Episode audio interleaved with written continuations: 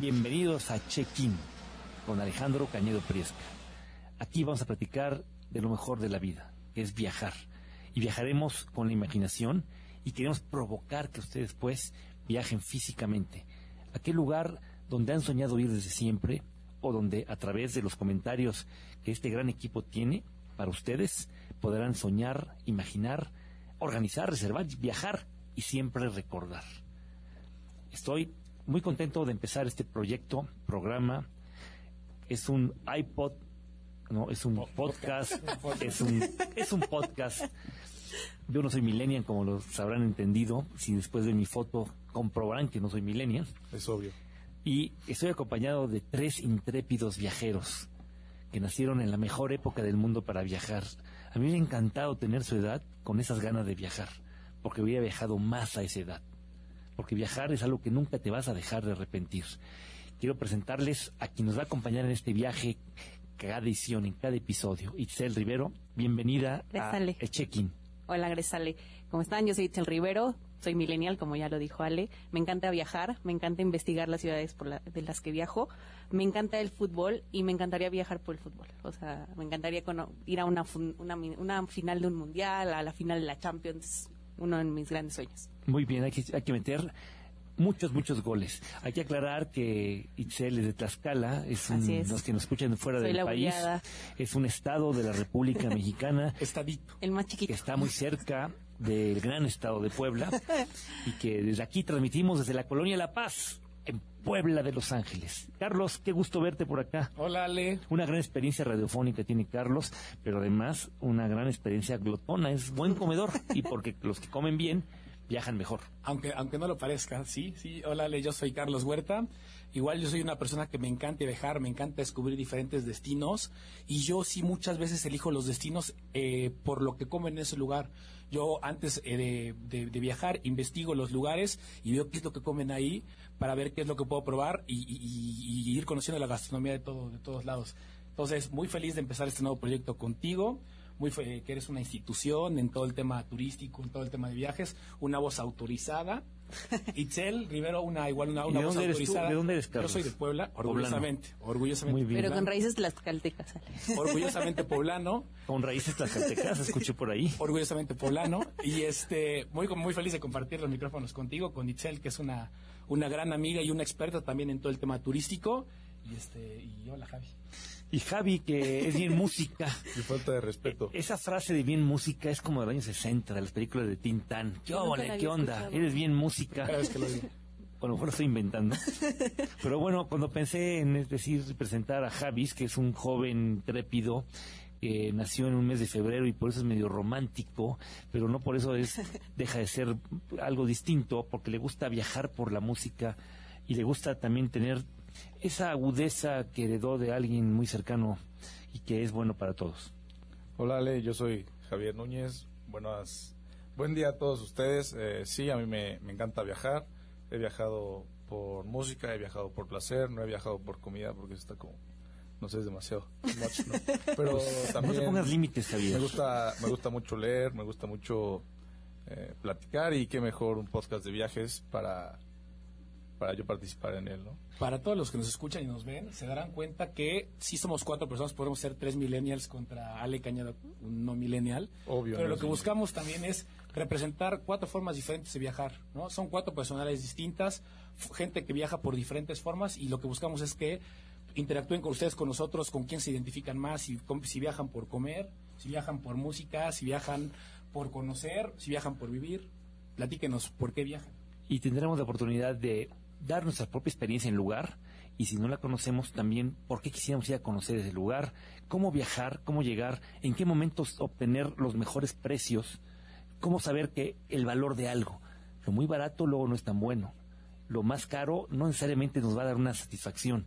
Hay que saber encontrar el punto medio. Hay lugares en las que uno puede recorrer todo el destino y pagando muy poco, los lugares gratis de aquellos lugares. Por eso, bienvenidos. Solamente en este primer episodio vamos a dar esa explicación y en los siguientes episodios vamos a entrar de lleno a platicar de las experiencias. Yo soy Alejandro Cañedo Priesca, agente de viajes de profesión. Me he dedicado desde muy pequeño a disfrutar los viajes, a platicar, a venderlos, porque el arte de vender ilusiones es el arte de vender viajes, hacer que la gente encuentre un motivo adicional, porque si viajas es que todo lo demás tiene resuelto. Cada año, a principio de año, le deseo a la gente tres cosas. Uno, que viaje a algún lugar donde nunca ha ido. Y puede ser lugar cerca, ¿eh? no necesariamente algo complicado. Y que la segunda de las opciones que busco es que prueben cosas distintas. O sea, que la comida no sea la que siempre están acostumbrados a comer. Y la tercera, que lean algún autor distinto al que están acostumbrados, que les motive viajar. Porque viajar siempre es lo que te platican. Cuando llegas a una reunión de amigos un viernes por la tarde y estás tomándote a lo mejor yo una limonada, Carlos un mezcal, eh, Itzel otro mezcal, eh, Javi una cerveza, y empezamos a platicar y de repente llega alguien que dice que acaba de regresar de Florencia y nos empieza a animar, porque la primera razón por lo que alguien viaja es por lo que alguien te cuenta. Y te van a contar que recorrieron esas calles donde se da la magia del renacimiento, donde a través de la historia, de los puntos que puedes hacerte feliz, es aprovechar el lugar mejor. Y este programa del día de hoy se va a dedicar a la capital de la Toscana, aquel lugar donde todo es estéticamente bello, estéticamente limpio, agradable. Quiero antes de empezar a hablar de ese lugar, comentarles que en el siglo XVIII, un famoso pintor y escritor francés, cuyo seudónimo es Stendhal, pero cuyo nombre completo y con lugar de nacimiento fue Francia, tiene características que le hicieron hacer tener muchos sentimientos y una forma de ver la vida diferente. Stendhal, así como se le decía, fue un visitante de Florencia en 1817 y él escribió unas frases como estas. Había llegado a ese punto de emoción en el que se encuentran las sensaciones celestes dadas por las bellas artes y los sentimientos apasionados. Saliendo de Santa Cruz, me latía el corazón. La vida estaba agotada en mí, andaba con miedo a caerme. Esto fue lo que dijo después de ver Santa María del Fiore.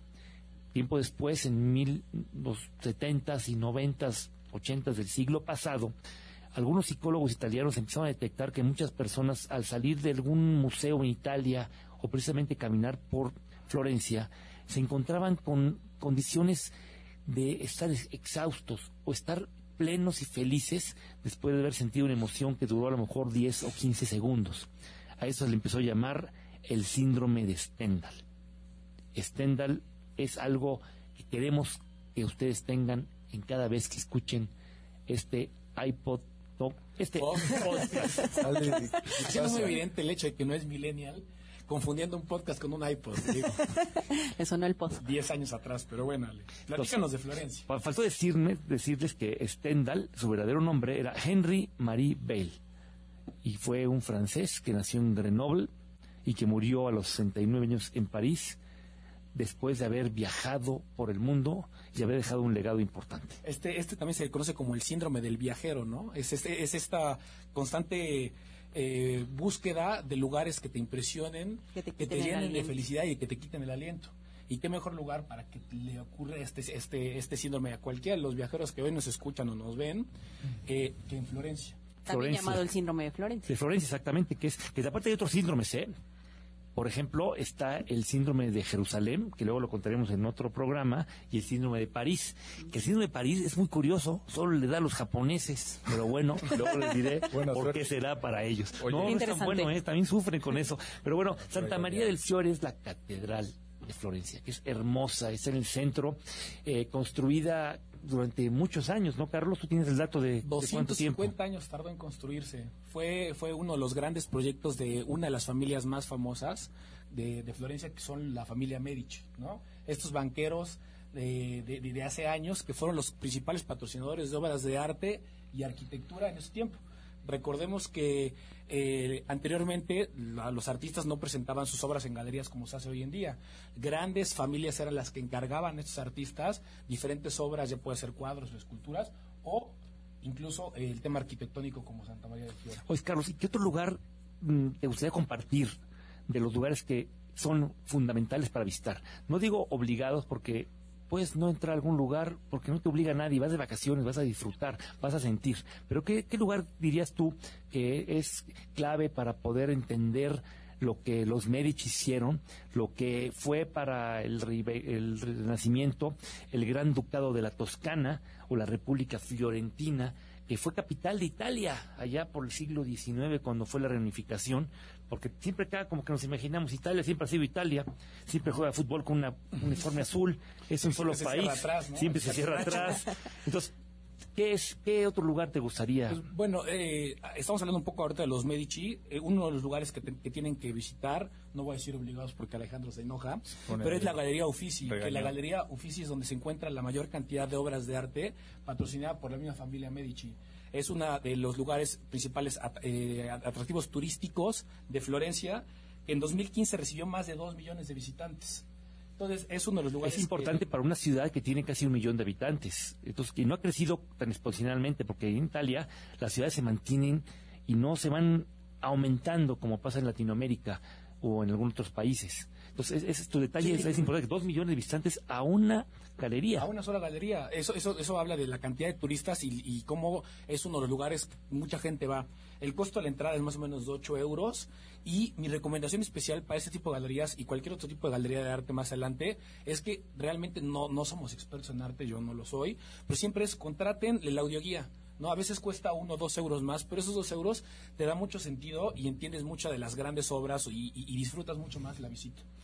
Es, tan impresionante lo que, lo que dejó que mucho de lo que hay en el mundo es por ese reflejo de lo bello que se hizo en Florencia. El renacimiento. A, ti, Chel, ¿qué nos dirías tú para poder, en qué momento viajar o cómo viajarías tú tan fácil? Ya me habías comentado alguna vez que no me lo acepté tu comentario, que tú te encanta viajar y que nunca, así lo hizo orgullosamente, habías ocupado un agente de viajes donde mi corazón se sintió constreñido, pero bueno, vamos a ver que tú eres un agente, un agente de viajes amateur ah, que le gusta viajar para sí mismo y que tienes algunos comentarios que podemos escuchar de tu voice, voz. Me gusta mucho es que Tlaxcala y Clara y Tlaxcala no de viajes, por eso, bueno, sé, a ver, pero la misma, no tenía la costumbre, ¿no?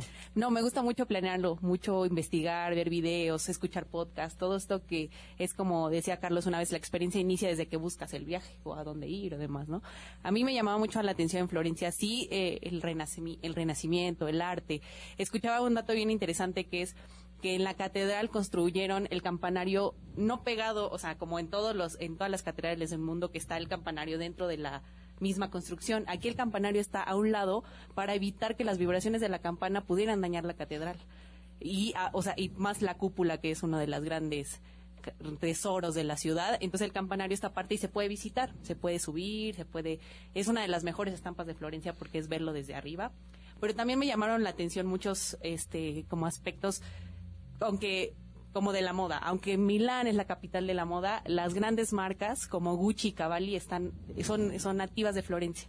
Y hay calles donde vas a encontrar solo tiendas de ropa, joyerías, eh, no sé, aparte de restaurantes y demás, y una de ellas es el Ponte Vecchio, donde están las grandes tiendas de, de joyería que eh, leía también que hace muchos años era un lugar donde había puras carnicerías y entonces todas las carnicerías tiraban la carne al, río y llegó a ser un olor tan espantoso que el rey mandó a quitar todas las carnicerías y llenó el lugar de joyerías para que el lugar fuera digno de admirar. Entonces esas cosas me llaman mucho la atención, o como los lugares ocultos que hay, los secretos. Leía que la casa de Dante de la familia Ligieri estuvo ahí y justo cerquita de ahí hay una losa donde está el perfil de Dante y nadie sabe dónde salió. No hay una historia, nadie sabe si la hicieron, si apareció. Entonces esos datos como no tan conocidos me gustan mucho y me encantaría que nos pudieras dar como, yo no sé en qué temporada viajar, me gustaría que tú nos dijeras cuál la recomiendas, si hace frío, calor, cuándo sería la mejor temporada para visitar. Mira, Europa es un lugar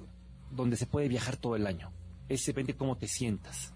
Muchas veces dicen, es que no viajes en diciembre o en enero o febrero porque hace mucho frío, pero hay gente que vive ahí y la gente sale, vive y disfruta. Ahora, si tú me dices cuándo es cuando te conviene más para mejor disfrute, mejor clima y más tranquilidad, septiembre, octubre y un poquito de noviembre. Porque hay menos personas viajando, el clima es fantástico, es muy templado, eh, llega a llover, pero las lluvias no son tan perjudiciales. y que te evitas también tener las grandes masas que acostumbra viajar durante los meses de verano, que del verano que genera que mucha gente esté de vacaciones y que de repente lleguen a 40 autobuses, que eso hace que se formen grandes filas en los grandes lugares. Entonces, viaja en septiembre, octubre, noviembre. El aeropuerto Leonardo da Vinci de Florencia no está conectado. Es un aeropuerto pequeño, más de algunos vuelos intereuropeos y algunos regionales. Y yo lo que recomendaría es que viajaras, ya sea desde México o de cualquier otro lugar de Latinoamérica, a Roma o a alguna otra de las capitales donde hay vuelos directos desde América, viajando a Madrid, a Ámsterdam, a París, y a Londres. De ahí puedes conectar, si no hay conexión inmediata por las posibilidades directas al aeropuerto Leonardo da Vinci de Venecia, te recomendaría que viajaras a Roma y de ahí en autobús a tres horas o tomando un tren puedes llegar fácilmente a Florencia y puedes aprovechar y recorrer y conocer más. Para terminar, puedes tomar otro recorrido y conocer más la Toscana o subir. Es la manera fácil de hacerlo. Eh, si es temporada alta, compren sus boletos entre 9 y 11 meses. Es para obtener mejores precios. Más de ese tiempo no lo permiten los sistemas de reservaciones. Los más avanzados sistemas de reservaciones de algunas líneas aéreas tienen hasta 320 días de avance, otros tienen 280, pero más de eso no se puede reservar porque eh, los dígitos que se manejan en las computadoras para reservar solo manejan dos para el día y tres para el mes. Entonces no hay año, entonces por eso no hay posibilidad técnica de poder reservar Ah, más allá de la de fecha que tienes, de un año. Entonces eso puede ser una buena opción. Siempre antes de viajar revisen los documentos migratorios. Muchas Eso personas a veces se confunden. El pasaporte para mexicanos que quieren viajar a la comunidad europea, también conocida como el Tratado de Schengen, requiere que el pasaporte esté vigente por más de seis meses a la fecha de regreso, no de salida, es de regreso. Si tú piensas viajar hoy y tu pasaporte se vence en seis meses, pero vas a regresar dentro de dos meses, ya no te sirve el pasaporte. Es contados hasta vez tu fecha de regreso. Y algo muy importante para los mexicanos, por el momento no se permite visa. Se va a permitir ya pedir un documento a la desde el 2021, que ese no va a ser un tema para otro programa, pero en este momento, si tú quieres viajar a Europa, puedes estar máximo, máximo, tres meses en un periodo de seis meses. Había personas que se iban a estudiar o a trabajar y se iban realmente con su pasaporte y decían, no, me quedo tres meses y a los tres meses me voy a Marruecos y regreso. Ya no lo permiten los europeos. Si estás tres Las meses, mañas del mexicano, tienes ¿no? que regresarte y pasar tres meses más para ir. Entonces, esa es parte de lo que tenemos que aprovechar. Un buen viajero es un viajero prevenido. Un viajero que sabe evitar las condiciones. Tú puedes tener dos opciones cuando viajas. Lo que controlas, Javier, y lo que no controlas. Lo que no controlas puede ser una inundación, una huelga, Un retraso. un retraso. Pero lo que sí controlas es tener tus reservaciones bien, tu pasaporte en orden, alguna visa si lo piden y algunas condiciones. Y otras cosas que, que no controla sale por lo general tú, más bien en específico tú es la enfermedad eh, estomacal. Puedes contar. Para quien no lo sepa, Ale padece demasiado de enfermedades del estómago, desayuna un Yakult y gomitas eh, de ositos. todo el día. Ajá. eh, y bueno, pues apenas me estabas contando una anécdota que te pasó en Houston. Creo que fuiste como 12 horas, tenías que ir de trabajo. Sufriste el peor vuelo, el peor día de tu vida y no sirvió para nada tu, Bueno, tu mira, viaje a Houston. Cuéntanos de Todos son viaje. experiencias. Mira, te voy a contar. eh, viajar, tienes que pensar que salir de tu lugar de origen estás ya sujeto a muchas condiciones. Los hermanos Wright, a lo mejor no sé si lo pronuncié bien, son los precursores de la aviación. Son los que sacaron el primer aparato que pudo mantenerse en el aire por alrededor de algunos 30 segundos a 14 metros de altura. Ellos decían, si quieres la seguridad perfecta, quédate sentado No al salir encuentras riesgos. Claro que tú controles y no controles. Hay anécdotas que te puede pasar. Como la revancha de Moctezuma le llaman nosotros los mexicanos a los extranjeros que visitan nuestro país por primera vez y a lo mejor consumir una paleta helada, una nieve de limón o la sopa que estaba no tenía las condiciones de higiene que ellos esperaban o su cuerpo pues no está constantemente dispuesto a condiciones mexicanas, pues sufren lo que le llaman la revancha de Moctezuma. Eso generalmente le pasa a los extranjeros que vienen a México. Claro. Contigo la revancha es al revés, ¿no? La, la revancha europea. Pero no pasa, la, mira, La revancha no- de Cortés le no- llaman el caso de... no- no- no, porque- No pasa tan seguido, Carlos. Este es una leyenda urbana que como tol- todas y, y se va generando a través de la experiencia, se acostumbre. Pero también yo he tenido la oportunidad de, de viajar y estar disfrutando, comiendo y viviendo de la vida, Javier. Bueno, solo para dejarlo en claro, conoces todos los baños del aeropuerto de la CDMX, ¿no?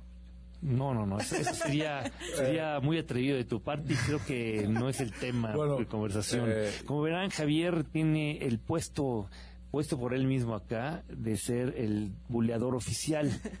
Pero bueno, eh, si nos vamos a llevar, como se llevan los miren ustedes, me va a costar un poco de trabajo porque para eso voy a tener que bajar a su nivel y ahí ustedes me ganan.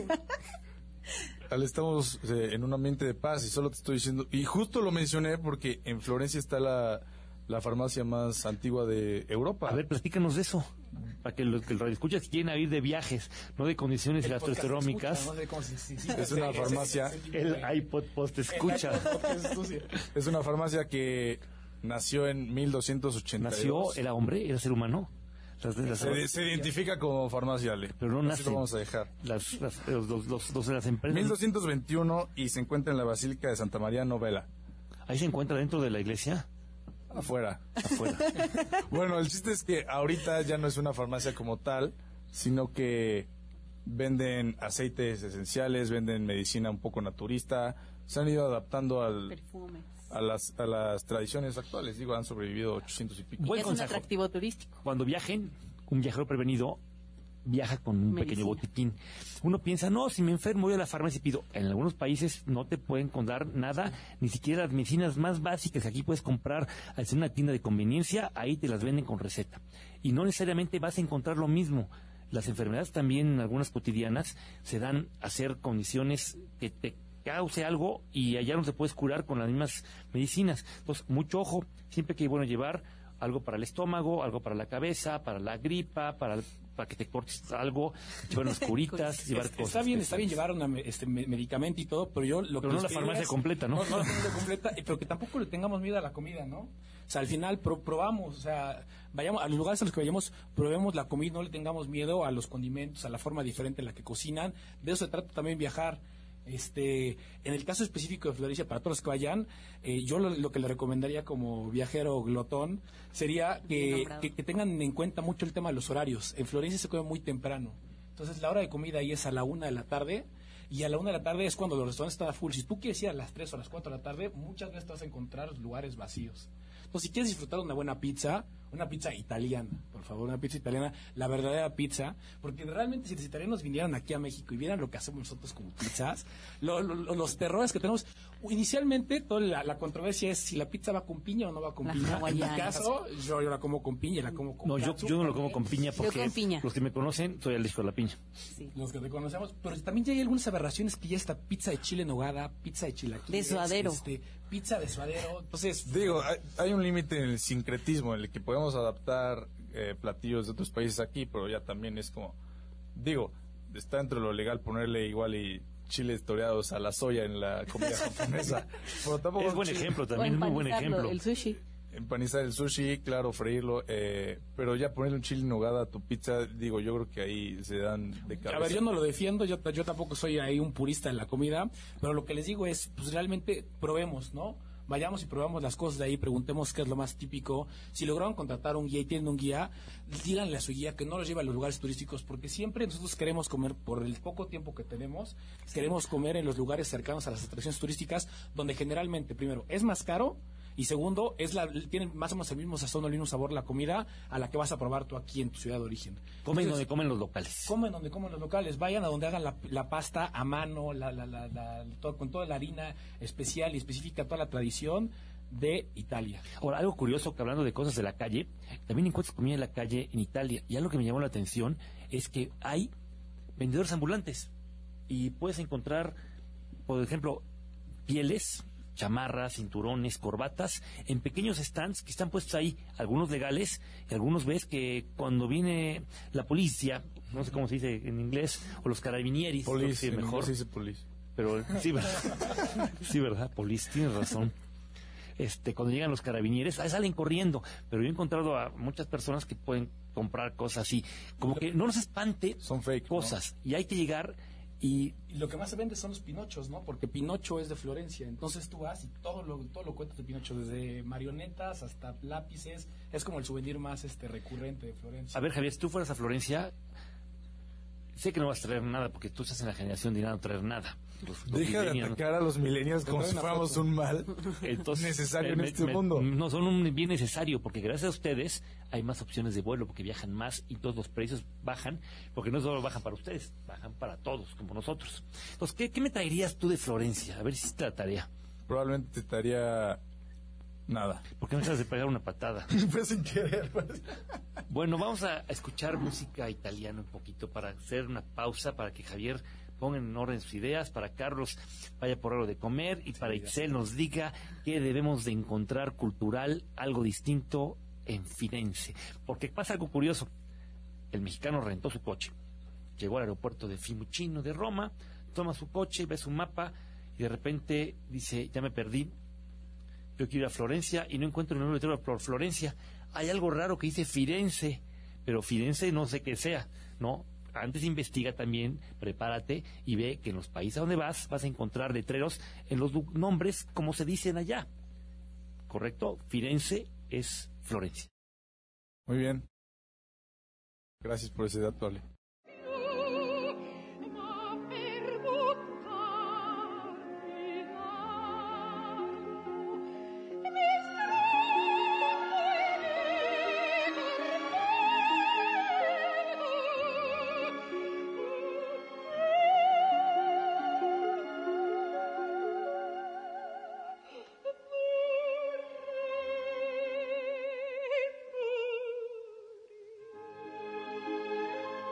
Dicen que la música te hace tener pausas también, necesarias en la vida. Viajar es hacer una pausa de lo cotidiano. A ver, tienes un coche. Cada ciertos kilómetros lo tienes que llevar a servicio para mantenerlo bien. Tú, ¿qué servicio te das a tu vida? Viajar es eso.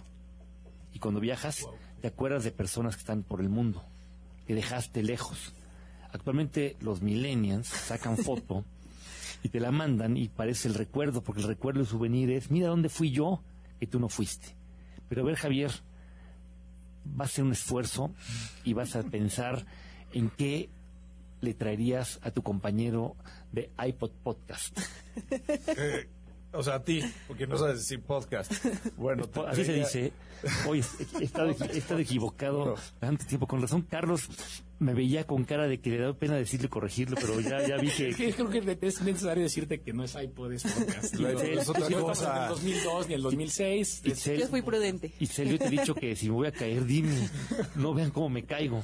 Pero bueno, ¿qué me traerías? Chistoso. Eh, bueno, yo creo que a tu esposa, que me cae mejor que tú, le traería un aceite esencial de la farmacia más antigua del mundo. Yo te de estoy Europa, preguntando, ¿qué me traerías a mí? Pero Para bueno. sus clases de yoga y a ti probablemente un pinocho de la calle.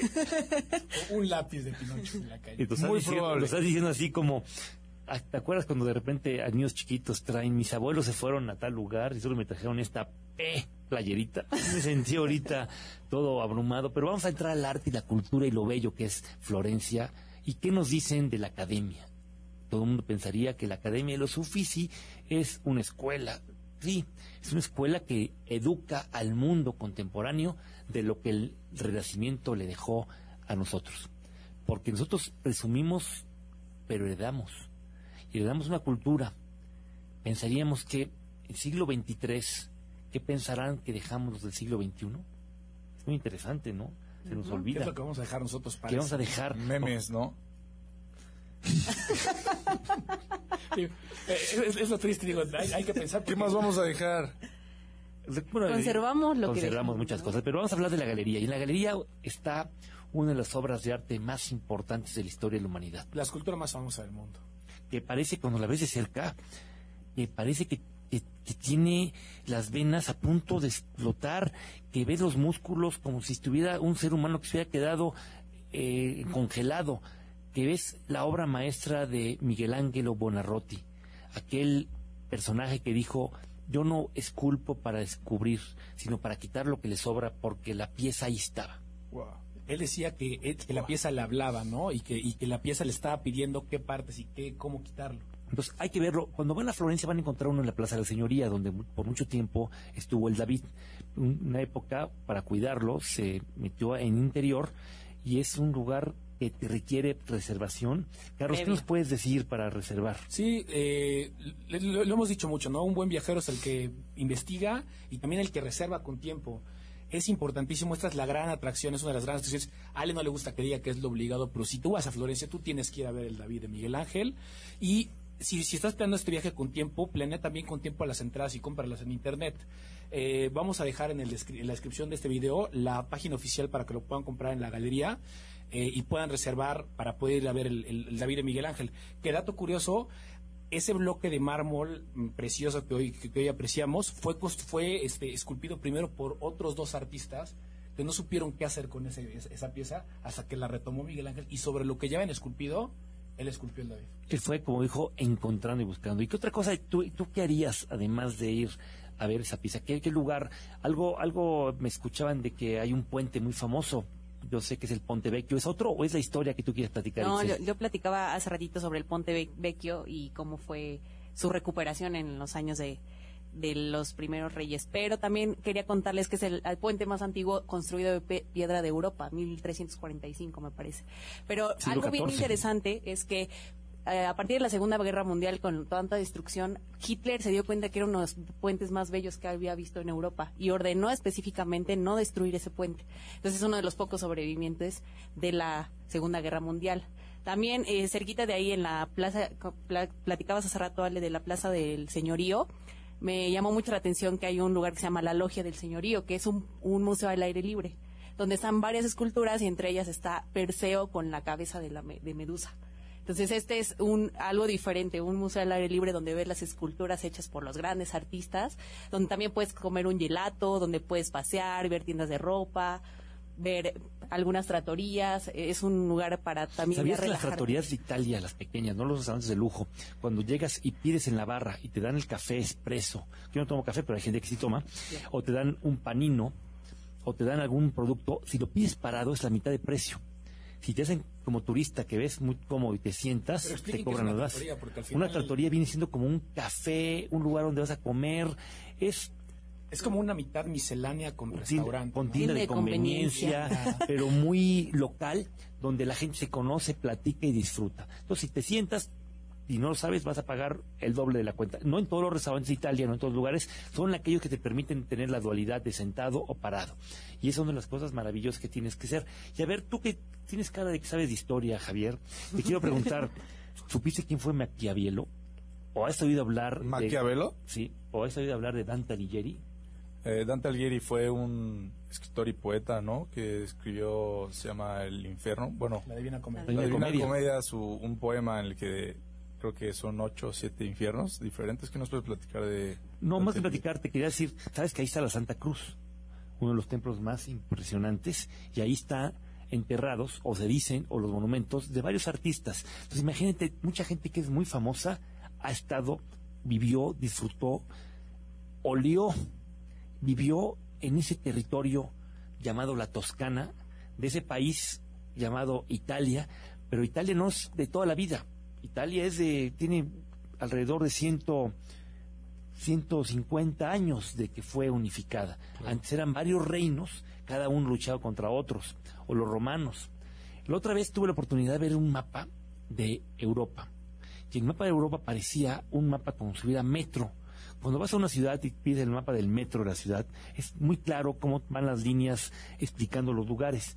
Y esos metros, que se llamó las calzadas europeas, fueron hechas por los romanos. Y todavía esa parte de esa ruta siguen. Y los romanos dejaron parte de su historia también en Florencia, pero parte en otros lugares De ahí de viene ese la lugar. frase de que todos los caminos Llegan a Roma, llegan a Roma. pero pasan antes por Florencia. También. que Florencia, bueno, Florencia es una, una de esas ciudades con mucha historia, mucha arte, este, mucha comida, pero también es una, una ciudad que yo creo que también es hecha para los millennials y se ha ido poco a poco acoplando, ¿no? El hecho de que tenga mucha arte y mucha historia no se pelea con el hecho de que pueda ser eh, visitada por millennials. Hoy ves todos los restaurantes con wifi, que es algo elemental para la gente de nuestra edad. Casi, casi tú cuando estás viajando no siempre compras una tarjeta para tener internet y buscas lugares donde puedas tener internet. Entonces, hoy en día, en varios de los edificios, museos, tienen wifi y eso como que empiezan a fijarse que es un tema elemental también para subir fotos. Claro, claro. Eh, y también, aparte de subir fotos, tú, tú me estabas platicando hace rato de cuáles son los mejores lugares para tanto ver atardeceres o para subir fotos, ya sabes. Bueno, en Instagram, ¿no? Al, al final sí, la gente de nuestra edad hoy en día viaja y aunque a Ale no le guste, viaja y le, le encanta mostrar a los demás dónde estás y cómo estás viajando y cómo estás viviendo, qué estás comiendo. Yo eh, recomendaría tres lugares. Ahorita Itzel está hablando acerca del Puente Vecchio, que es el Puente Viejo, sería la traducción más o menos en español. Hay, hay dos puentes a las orillas, bueno, a los lados del Puente Vecchio. Cualquier, eh, en cualquier atardecer se ve hermoso, desde ahí lo puedes ver y se ve padrísimo cómo, cómo se oculta el sol. El segundo es eh, la Piazzale de Michelangelo, que es un mirador a las afueras de, de Florencia, pero que realmente tienes eh, La estampa. la, la- estampa de la ciudad y lo puedes ver cualquier atardecer o cualquier Que es, creo, de las fotos más famosas de Florencia, ese, ese, esa toma, ¿no? Exacto. Y bueno, cualquiera de los museos a los que vayan generalmente tienen terraza y, y siempre recomendaría subir la terraza y ver desde esa desde ese lugar cómo cómo se cómo se aprecia la ciudad, porque es una ciudad hermosa con mucho color. ¿Y saben cómo se llama el río que cruza Florencia? Porque hablamos de un río. Y cuando hay un río y hay un puente, hay historia y hay belleza. Es el río Arno. Ese que cruza limpiamente y que la gente lo puede disfrutar, sentir. Porque a veces viajar no es solamente ir a ver, es ir a ver cómo transcurre la gente la vida. Y hay un síndrome, que ese es un invento mío, porque tenemos el síndrome de Stendhal, que es el del viajero, o el síndrome de Florencia, Sí. el síndrome de Jerusalén, que lo algún momento en un capítulo adicional lo voy a platicar, el síndrome que le pasa a los japoneses principalmente, que es el síndrome de París, La venganza de Hernán Cortés. la venganza, caso, la venganza de Hernán Cortés, este pero tengo uno, es el síndrome que es el síndrome de no saber estar en un lugar. Y le pasa a muchos jóvenes, le pasa a mucha gente, que llega a algún lugar, está empezando a disfrutar y ya está pensando irse al otro lugar. No, bueno. Y llega al otro lugar y ya quiere irse al otro lugar. Y cuando un letrero, ¿a poco estamos tan cerca de este lugar? Y ya se quieren ir. Entonces, lo mejor es siempre hacer que las aguas se calmen, estar tranquilo y no querer moverse. Para disfrutar y entender. Y después ir a otro lugar. Para que no nos pase el famoso síndrome del jamaicón. ¿Lo han oído hablar? ¿Qué es ese síndrome? Otro síndrome más. yo lo he escuchado como más o menos como un insulto, ¿no? ¿Cuántos No síndromes hay? Ay, de- bueno, son síndromes distintos sobre el arte, la vida, viajar. Hay muchos que son dolorosos, que no es tema de nosotros, sino algún podcast, hay pod- podcast, podcast. que tengan que ver con la medicina. Aquí, al contrario, este, estamos hablando de síndromes eh, que son Positivos. positivos. El más famoso, el de Stendhal o el de Florencia, el que nos permite disfrutar, pero está el de los japoneses o el de París, el de Jerusalén. Ese ese está- es muy ya, ya está muy curioso. pendiente, ya los mencionaste mucho. Ale. Ya, Ya, pero eso- verdad, eso nos es- dejas ¿Tienes en la de lengua o, los escupes o Por qué? eso. No, en a la la siguiente. edición. Ustedes no vivieron eso, porque ustedes son de la vida del Netflix, de que termina el capítulo y le dicen el siguiente inmediato y le picas. Yo soy de los que veía Disneylandia en los años 70, es un programa que pasaba por Canal 5, Hace 80 años. todos los miércoles a las 8 de la noche, y cuando estabas muy emocionado te decían, y el programa de hoy será, y se quedaba como 30 segundos sin decir qué es, ya lo decían, y faltando un minuto para las 9 de la noche decía, este programa continuará la próxima semana. Es lo- son los principios de ansiedad de tu generación, yo creo. Pues, pues puede ser, puede ser que sí, porque, pero no, pero, ¿sabes qué? No, no veíamos tanto la televisión. Tú que así- bueno, es que tú eras un niño aparte que, que leía el periódico a los 10 años. al- A los seis Mientras años. todos tus primos jugaban foot, tú leías con los Es que es- abuelos. es- bueno, el síndrome este que les digo de no querer estar también es el síndrome del Jamaicón Villegas. El Mundial de Fútbol de 1800 1962, yo, yo, yo, 80, 800 ya no, 62 fue en Chile. El Que aparte fue un mundial muy, muy difícil, ¿eh? Porque hubo un poco tiempo antes un temblor que acabó con gran parte de la ciudad y el Estadio Nacional había un letrero gigante que decía, como no tenemos nada, lo hemos hecho todo. Y lograron hacer un gran, gran mundial de fútbol. México iba con mucha expectativa. el Jamaicón Villegas, estrella de las Chivas Rayadas de Guadalajara, iba como el jugador eh, mejor. Ay, ¿Y qué le pasó a- al buen Jamaicón? Que allá no jugaba bien, Qué oso. porque extrañaba la comida de Guadalajara. extrañaba el aire donde vivía. Y por eso se le llama. síndrome. Entonces yo por eso le digo a las personas, hay que evitar también el síndrome de no saber estar. Extrañaba la comida. El que llega, Bueno, bueno, es que suena muy chistoso, pero Se debilitó. eso pasa muchísimo. Muchísimo. O sea, realmente pasa muchísimo que hay mexicanos que pueden viajar a lo mejor tres semanas o a lo mejor ya están un mes de viaje y ya andan subiendo todo a todos lados que tienen ganas de unos tacos y quieren echar unos tacos y luego con tal de cumplir ese antojo prueban los tacos en otros países donde no los puedes probar. O sea, Claro. siempre prueba la comida de allá, no, no, no, no seas de esos ridículos que, ay, ya llevo un- tres, dos semanas fuera y extraño los tacos, por favor. O sea, los puedes superar dos semanas, un mes o un año. Yo una vez vi un video de un sueco, perdón, que mencionaba que ha viajado en todo el mundo y que dice que los mexicanos son las personas que vio que más extrañan su comida. Dice, no, no hay otra persona de otra nacionalidad que esté tan arraigada con su comida como los mexicanos. Como mira, el como buen dato, se habla mucho del síndrome del Jamaicón, pero él fue un gran defensa de fútbol, un jugador de clase mundial que si hubiera sido otras épocas estaría jugando a lo mejor en el Real Madrid, en el Barcelona o en el gran equipo de Asturias, el Sporting de Gijón. No, no funcionaría porque extrañaría su Tercera. estúpida comida de, de Guadalajara. ¿De qué sirvió llevarlo al mundial? Imagínate ahí en el, en el vestidor, ¿no? El, Su torta ahogada. Con, Con su rajas. ahogada, ¿no? Ya Para- destruida. Para que pueda jugar bien ahí en el Real Madrid. Entonces, seguimos hablando, viajando y disfrutando. Y les quiero comentar que vimos cómo llegar a Florencia, vimos que Y yo hacer tengo un comentario para regresar, Ale. Hay un, hay un, una como historia, dice que hay una fontana que se llama la fontana del, Por- del Porcellini, que es un puerquito con la boca abierta, entonces tú tienes que lanzar una moneda, tiene que pasar por la boca, y si cae en una coladerita que son unas rendijas, es, quiere decir que vas a regresar a Florencia. Pues eh, que seguro va a regresar, va a ser el señor que hace el negocio con todas las monedas.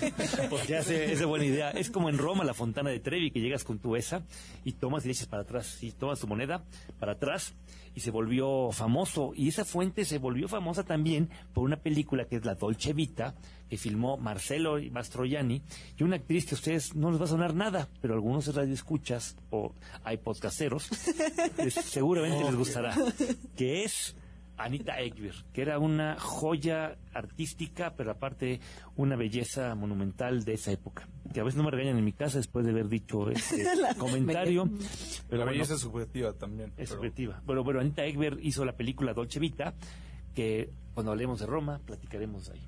Me parece muy bien. ¿Algo más de comer? Pues es bueno, que Es que para comer puedes comer todo el tiempo ahí. En, hace, puedes- ya- puedes- hace rato dijo, épocas. Carlos dijo algo de gelato, pero sabrán que gelato es helado, ¿no? Porque gelato es frío, pero los gelatos italianos, que seguramente se comen por todos lados. ¿En Tlaxcala hay gelato? No, Seguro sí. Delicioso. Ahí hay, hay nieves, ¿no? Pero Pero- ¿Hay, es- hay escaleras eléctricas? Ya hay. ya a hay, partir ¿no? de ahora. Pues hemos viajado un rato. Espero que les den ganas de ir a Florencia a quienes nos hayan escuchado.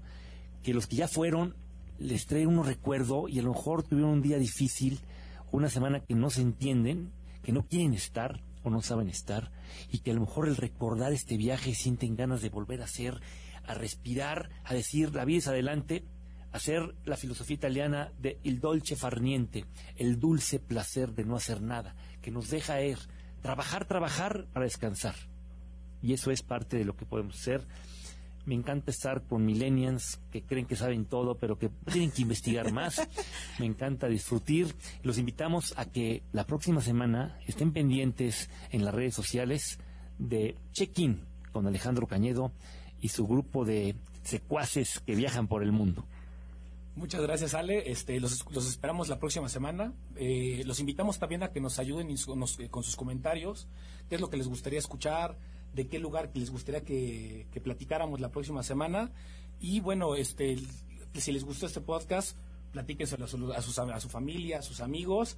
Si no les gustó, pues, no lo platiquen a nadie nada más. Quédense callados, pero los escuchamos la próxima semana. Este fue el capítulo 1 de Check-in con Alejandro Cañedo Priesca y su pandilla de secuaces. Claro. También vamos a dejar aquí las redes sociales para que puedan seguirnos y saber dónde encontrar este podcast. Y también eh, para la gente que le gusta escuchar podcast manejando. Su personas, vi trabajo. personas. Eso de gente se oye muy millennial. Para la gente que le gusta escuchar los podcasts manejando, trabajando o incluso en el insomnio, puede escucharnos también en nuestra plataforma en Spotify, en iTunes. no solo en Identifique la voz de ¿no? Javis y va, va a dormir.